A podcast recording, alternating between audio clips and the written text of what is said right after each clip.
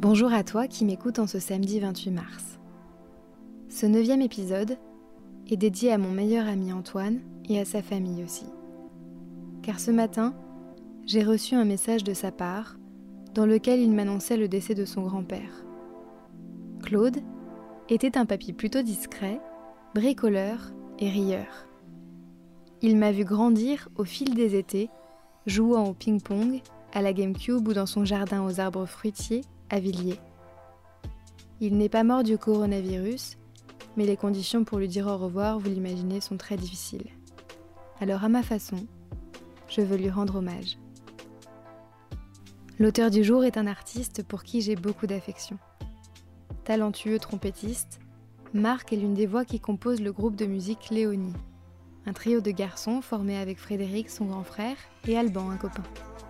On se connaît depuis de nombreuses années et je savais qu'il serait inspiré pour nous transporter ailleurs et nous permettre de nous évader quelques instants.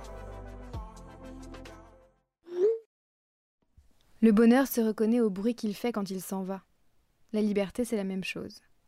Elle est là, devant nous, géant immense contre lequel on se protège parfois, mais qui nous fascine par son infinie grandeur.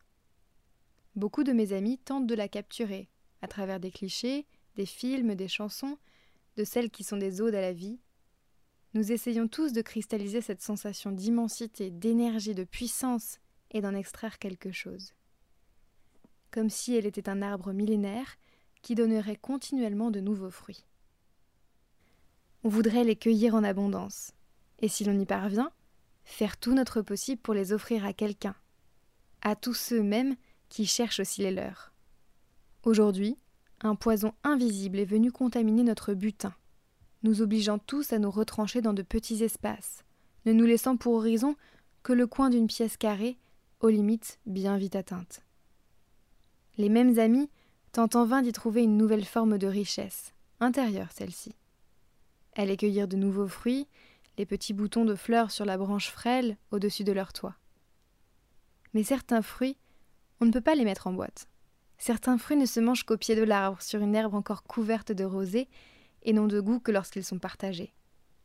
Reste alors l'attente, solitaire, mais l'espoir collectif de tout retrouver bientôt, ensemble, et de voir éclore des milliers de nouvelles fleurs, qui nous offriront des fruits plus rouges, plus sucrés, et plus doux encore, et dont la saveur nous paraîtra nouvelle, maintenant qu'on en aura connu le manque tous nos silences et à toutes nos passions, à toutes nos différences, à tout ce qu'on s'est juré, à la mort, à la vie, à la chance d'avoir plus qu'un ami.